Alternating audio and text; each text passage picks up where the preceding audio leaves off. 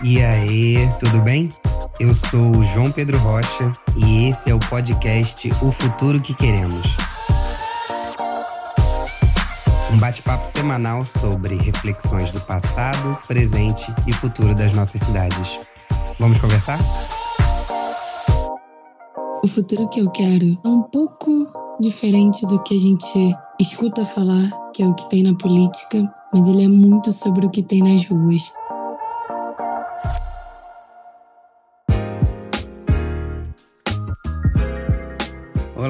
Esse é o nosso segundo episódio do podcast O Futuro que Queremos. Nessa primeira temporada, vamos construir um conjunto de reflexões e desejos sobre o futuro da cidade do Rio de Janeiro. Se você não segue a gente no Instagram, vai lá, arroba o Futuro que Queremos. Por lá a gente compartilha os resultados de pesquisas que realizamos online e presencialmente, antes da pandemia, né? Sobre os desejos do carioca em diferentes áreas e sobre diferentes temáticas. Você já encontra os resultados da pesquisa O Futuro que Queremos para as Vargens, que contou com a participação de 466 respondentes, e também dados recentes sobre a pandemia do Covid na Zona Oeste. Muito mais dados ainda estão por vir, e você também está convidado a compartilhar com a gente as suas reflexões. Não deixe de responder a pesquisa que está no ar até o final de maio sobre o futuro que queremos para o Rio de Janeiro pós-Covid. O link está lá na descrição do Instagram e vamos deixar aqui também na descrição desse episódio. Tem tudo a ver com o tema de hoje.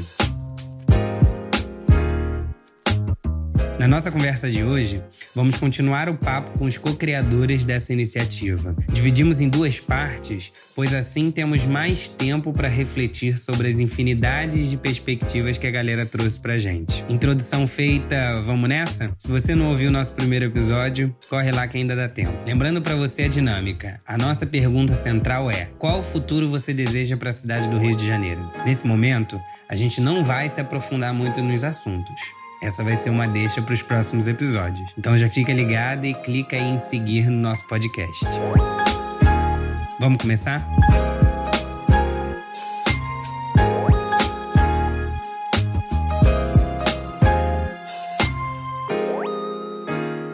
Vamos começar então com Erickson Batista, ele suburbano da Pavuna, gestor público de formação e especialista em inovação na gestão pública. O Erickson já tem uma vasta experiência no terceiro setor, no setor público e agora no setor privado com a sua startup, a Datelege. Faz análises de dados eleitorais para incidência em políticas públicas e também nas campanhas eleitorais. Bom, Erickson, compartilhe aí com a gente um pouco o futuro que você espera para a cidade do Rio de Janeiro. O futuro que eu quero para o Rio de Janeiro é uma cidade que tem um governo cada vez mais capacitado tecnicamente para conseguir atender às demandas da população com foco no bem-estar de todo mundo. Já trabalhei bastante em governos e eu vejo que esses princípios precisam estar cada vez mais na veia dos agentes governamentais, dos profissionais públicos, para que toda a atuação seja focada em atender a demanda, principalmente de quem mais precisa, com foco sempre no desenvolvimento social. A gente é uma cidade que tem diversos problemas urbanos, existe muita gente passando necessidade, muita gente demandando do serviço público e precisamos de um governo cada vez mais moderno para conseguir atender essas demandas de uma maneira mais criativa, mais eficiente e mais abrangente para todo mundo. Só tenho a acreditar que os agentes governamentais e os políticos precisam dar bons exemplos também para a população, para ter mais participação popular de todo mundo e que o governo consiga evoluir cada vez mais com planejamento estratégico, com técnicas, com projetos que são cada vez mais capacitados e cada vez mais efetivos aí. É isso aí, Erickson. A gente precisa cada vez mais de governos capacitados, né, tecnicamente, para gerar políticas públicas mais efetivas e mais eficientes para a população população.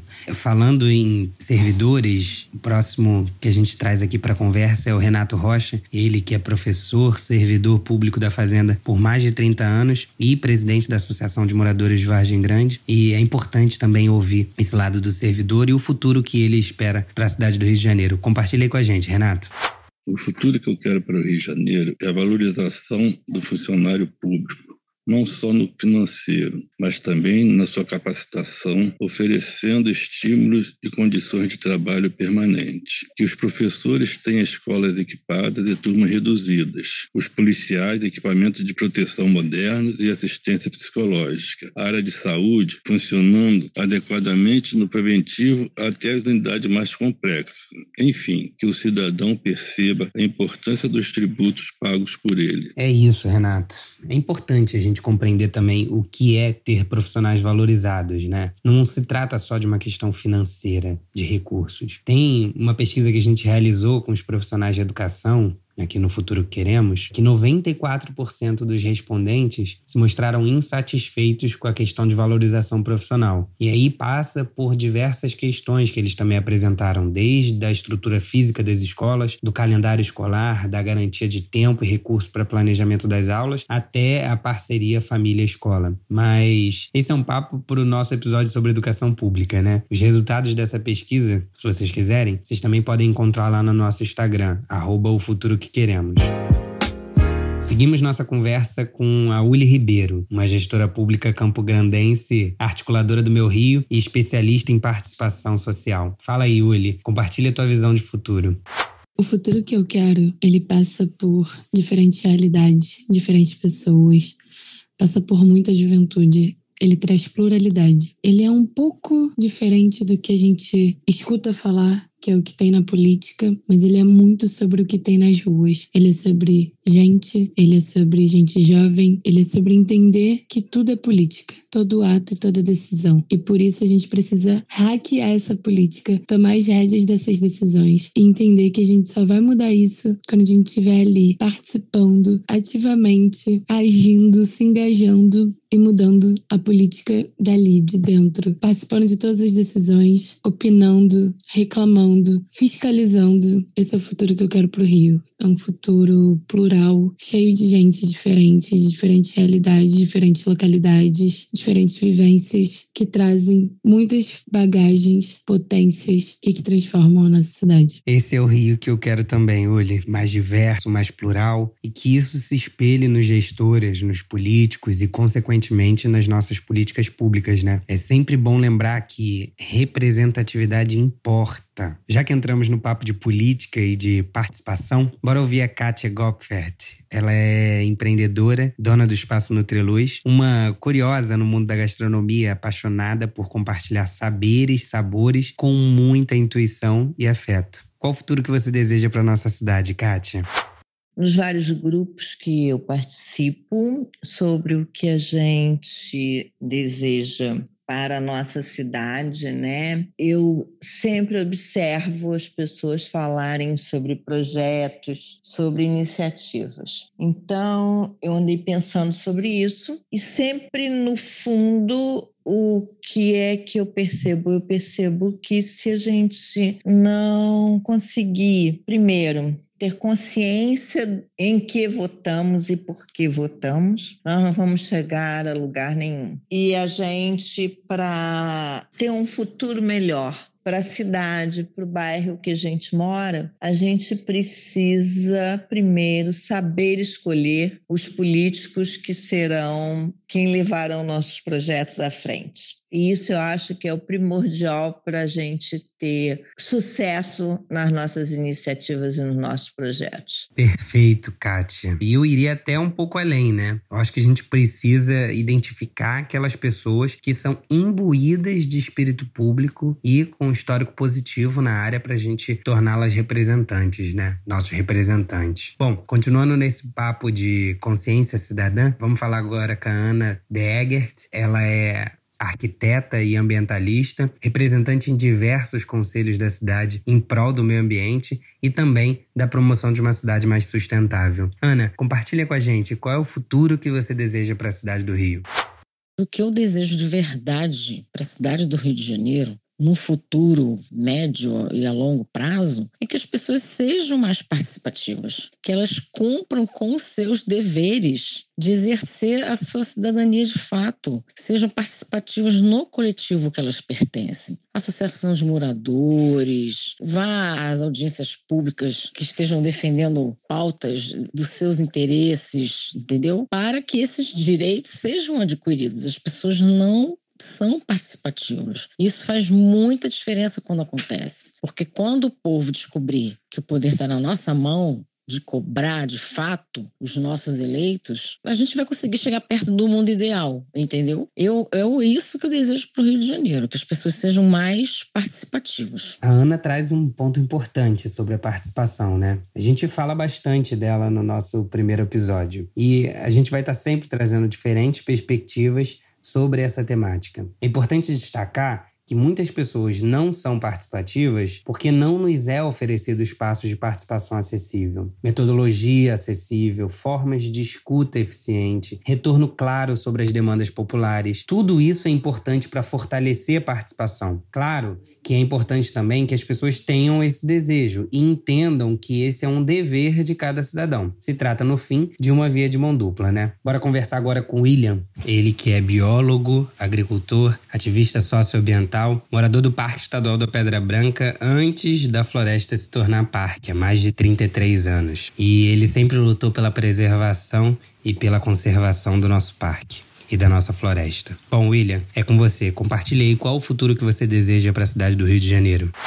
Então, João, o futuro que eu quero para o Rio de Janeiro é uma cidade que não exista tantas desigualdades sociais e que a aplicação dos recursos sejam melhor distribuídas nos setores principais, como educação, saúde e mobilidade urbana, né? promover a educação como forma de desenvolvimento das potencialidades humanas, reduzir, pois a educação ela reduz a, as desigualdades sociais, o fortalecimento da agricultura urbana e familiar como forma de garantir e preservar a saúde do cidadão, incentivar a participação social de forma democrática, fortalecer os conselhos de participação social, também é de fundamental importância. Valeu, Will. É, sempre relevante destacar dois pontos que você traz, né? Um é a educação como ferramenta para o desenvolvimento das potencialidades humanas. É urgente a gente entender as múltiplas inteligências que existem e como isso renovar um modelo de ensino que ainda vemos largamente difundido. A gente precisa avançar no modelo de educação do século XXI. Outro ponto que você traz é o fortalecimento da agricultura urbana e da preservação do meio ambiente como uma questão de saúde, né? É por isso que a gente criou aqui no bairro duas iniciativas: o Composta Vargem, que é um coletivo para promoção da compostagem como política pública, e a nossa horta, que é a horta comunitária do bairro de Vargem Grande, onde a gente constrói saber e compartilha saúde. Bom, eu prometo que eu falo mais sobre essas iniciativas em um próximo episódio. No primeiro episódio, eu falei que a gente comentaria mais sobre futuros focados na ótica ambiental. Vamos seguir por esse ponto. Vamos ouvir a Flávia Flávia Rossi. Ela é comunicóloga, coordenadora do Polo Gastronômico de Vargem Grande e recentemente também se tornou agricultora urbana. Fala, Flávia, qual é o futuro que você deseja para a cidade do Rio? O futuro que eu quero para o Rio de Janeiro é uma cidade mais preocupada e engajada com a preservação das nossas águas. Começando pelos moradores, precisam, necessitam de um fornecimento de água democrático e com qualidade, mas que eles também se movimentem para reduzir a poluição e o despejo de esgoto irregular nos nossos rios e mares. Eu espero também que eles consigam cobrar de forma efetiva uma atuação honesta e clara dos governos pela preservação dos nossos recursos hídricos. É isso aí. Nosso rio é feito de água e água é vida. Obrigado, Flávia. Sempre importante destacar que água é vida, né? E nós somos privilegiados por ter tanta água potável na cidade. Uma pena que o acesso é tão desigual, assim como o desperdício e a poluição. Bom, bora ouvir agora a Cíntia Souza, gestora ambiental, especialista em gestão de projetos, consultora nas áreas de sustentabilidade, inovação e empreendedorismo com mais de 20 anos de de experiência. Manda aí a sua visão do futuro do Rio, Cíntia. É, o futuro que eu quero para a cidade do Rio de Janeiro é um futuro com saneamento ambiental adequado da cidade. O grande problema da cidade do Rio de Janeiro é a falta de saneamento, porque a qualidade de vida das pessoas depende muito delas terem coleta e tratamento de esgoto das suas casas, abastecimento de água potável, coleta e tratamento adequado de resíduos sólidos, coleta de lixo, né? E também drenagem de águas pluviais, porque a gente sabe que na época do verão, quando vem as chuvas, a cidade fica debaixo d'água e muitas pessoas que têm muito pouco acabam perdendo esse pouco que conseguiram ter nas suas vidas. Dois terços das doenças tratadas nos hospitais públicos da cidade e postos de saúde são doenças de veiculação hídrica. Mais da metade da cidade do Rio de Janeiro não tem coleta e tratamento de esgoto adequados. Em muitos locais, a empresa de limpeza urbana não consegue fazer a coleta de resíduos por conta da dificuldade de acesso. Esse problema não é da empresa de limpeza urbana, veja bem, que é uma das melhores do mundo, foi premiada, é reconhecida mundialmente como sendo de ótima qualidade, mas ela simplesmente não consegue trabalhar. Quando ela consegue trabalhar, ela trabalha muito bem. É isso. Um grande abraço a todos. Fiquem bem, se cuidem. Cíntia dá uma aula sobre essa temática de saneamento, né? Vamos discutir muito mais esse assunto por aqui. Ele é tema fundamental para a nossa saúde e pouquíssimo debatido nos períodos eleitorais. Seguimos com Guto Barros, ele que é artista plástico, bioconstrutor e um exímio agitador cultural. Esse Vargem Grandense respira arte, né? Um gigante. Guto, nos diz aí o futuro que você deseja para o Rio de Janeiro.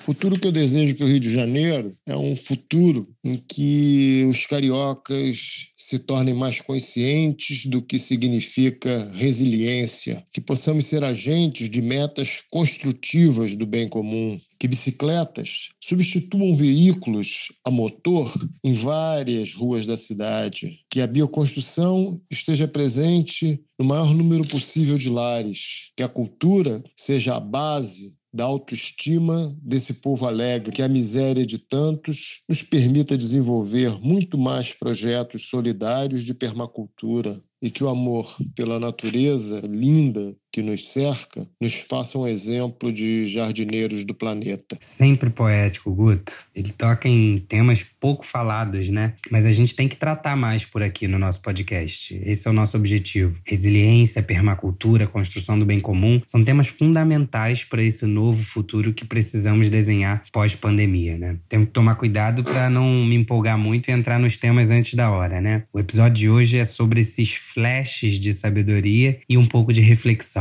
Seguimos agora com o Matheus Dantas. Ele, eu chamo de recém-carioca, estudante de jornalismo da FRJ. Conta aí, Matheus, qual o futuro que você deseja para o Rio? O futuro que eu quero para o Rio de Janeiro é que toda a população consiga se deslocar pela cidade, da Zona Oeste à Zona Norte. Que os cariocas não percam horas do seu dia no congestionamento, em ônibus cheios e trens com horários irregulares. Que a cidade transporte seus trabalhadores de maneira digna e valorizando o tempo deles. A cidade vem crescendo cada vez mais, mas a infraestrutura necessária para transportar a população não está crescendo do mesmo jeito. Quando sair de casa for seguro, Vamos precisar mais do que nunca de maneiras de acessar a cidade de forma segura. O poder público municipal é o principal responsável por isso e, junto com a população, vereadores e o prefeito, deve encontrar maneiras de garantir acesso à educação, emprego e saúde justo e igual para todos. É isso, Dantas. A gente não poderia passar por esse episódio sem falar de mobilidade, né? Estamos falando de um direito social garantido na Constituição, mas vocês sabiam que nem sempre foi assim? Parece trivial, mas o transporte só foi incluído na Constituição lá no artigo 6 como um direito social em 2015. Ele se juntou ao direito à educação, à saúde, à alimentação, o trabalho, a moradia, enfim, diversos outros direitos sociais. E já não era hora, né? Visto que para você acessar muitos dos outros direitos, você precisa se deslocar e o transporte é fundamental. A gente vai seguir essa conversa, não se preocupa. O acesso à cidade é um debate central aqui na construção coletiva. Mas vamos seguir nosso papo. Vamos ouvir agora o Matheus Vargas. Ele é bacharel em gestão pública e ativista social. Compartilha com a gente, Matheus, sua reflexão sobre o futuro que você espera para o Rio.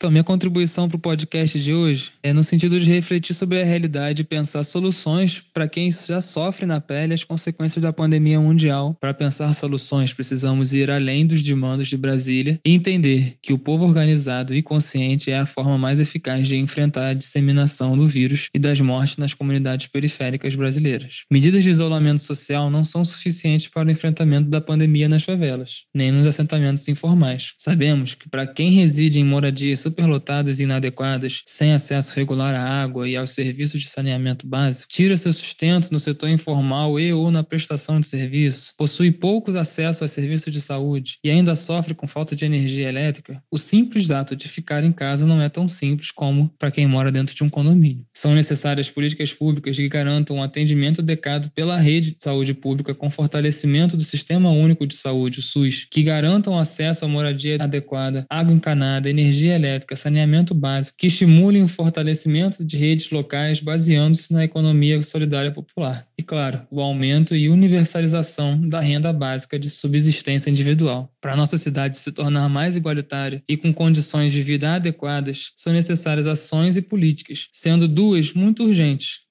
Primeiro, a extinção da lei do teto dos gastos, emenda constitucional 95, que impede o aumento de investimentos públicos em qualquer área por 20 anos, ou seja, impede a concretização de soluções para os atuais e alarmantes problemas do povo. Segundo, implementar um novo governo provisório de enfrentamento à pandemia, as nossas vidas dependem disso, a democracia depende disso. Valeu, João. Obrigado, Matheus. É importante que a gente não fique alheio ao debate da pandemia e os impactos que ela geram para grupos de diferentes realidades, né? Entender também que nem todas as soluções cabem ao nível municipal. Às vezes, ao longo das nossas conversas, vocês vão observar que o debate municipal ele transcende a cidade, né? Ele dialoga muito com o Estado, dialoga com o nível federal e é importante a gente ter clareza dessas relações. Bom, a gente está partindo para o final do nosso episódio. Vamos ouvir agora a última, mas não menos importante fala, que é a do Jorge Santos. Ele é líder comunitário aqui na Zona Oeste. Compartilha com a gente, Jorge, qual a sua visão de futuro para a cidade do Rio de Janeiro? Bom, João, o futuro que eu espero para o Rio de Janeiro é que haja mais respeito com as favelas, mais investimento nas favelas, mais contribuição da parte pública com os serviços que eles não nos oferecem. Eu espero que respeite também a vida, que pare o, o poder público, pare de mandar matar nossos jovens negros, principalmente, que nos ofereça escolas decentes, que nos ofereça um pouco mais de educação, né? Na verdade, área de lazer. É, o futuro que eu quero para o Rio de Janeiro, na direção das favelas, é que tenhamos documento dos nossos, nossos espaços, que o poder público não venha aqui só para poder nos explorar, nos contar como números, mas sim nos trazer aquilo que é de nosso direito. Não é nem favor que estamos pedindo. A gente está pedindo que faça valer nossos direitos, né? Nossos impostos que pagamos a duras penas com nossa fome, com a nossa falta de tudo. Esse é o futuro que eu espero para o Rio de Janeiro, um futuro de respeito da parte pública, de trabalho da parte pública com a gente e que também entre nós haja mais harmonia, que a gente sejamos uns com os outros mais humanos, mais amor, haja mais amor, mais respeito entre nós mesmos também e que sejamos mais família, né? Que as comunidades se olhem, que nós olhemos para dentro de nós, para dentro das comunidades como, como irmãos, como uma família grande e que a gente vá em busca dos nossos direitos unidos, né? fortalecidos pela força da união e que a gente se respeite, que a gente encontre o equilíbrio entre o nosso desejo, o nosso querer e os nossos direitos e que a gente faça valer isso. Esse é o futuro que eu quero para o Rio de Janeiro. Futuro de decência, futuro de respeito, futuro de harmonia, futuro de amor. Esse é o futuro que eu quero para o Rio de Janeiro.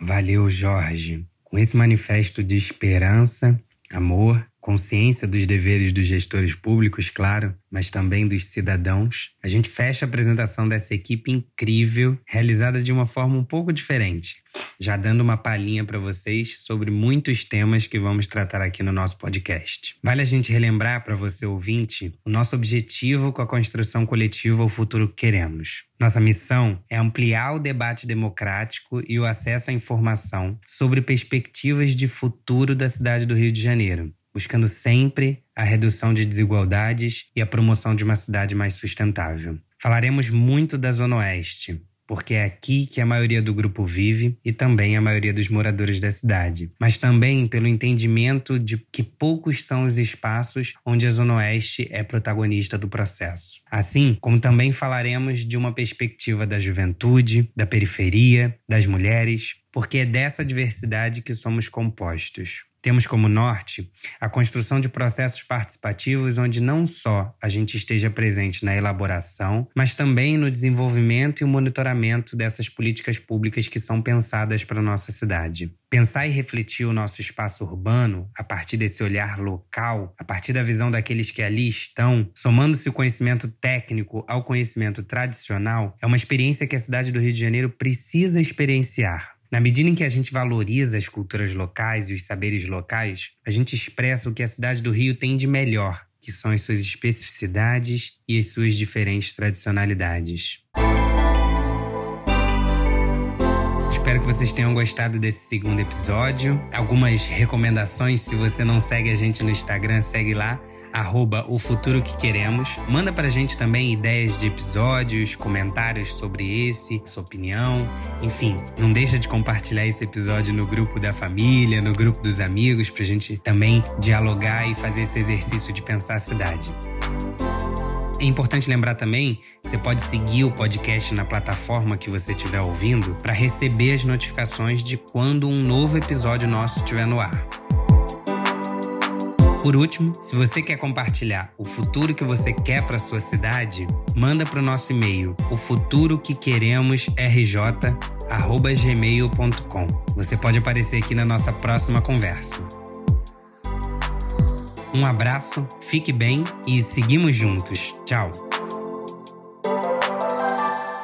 Este podcast foi editado por Felipe Mux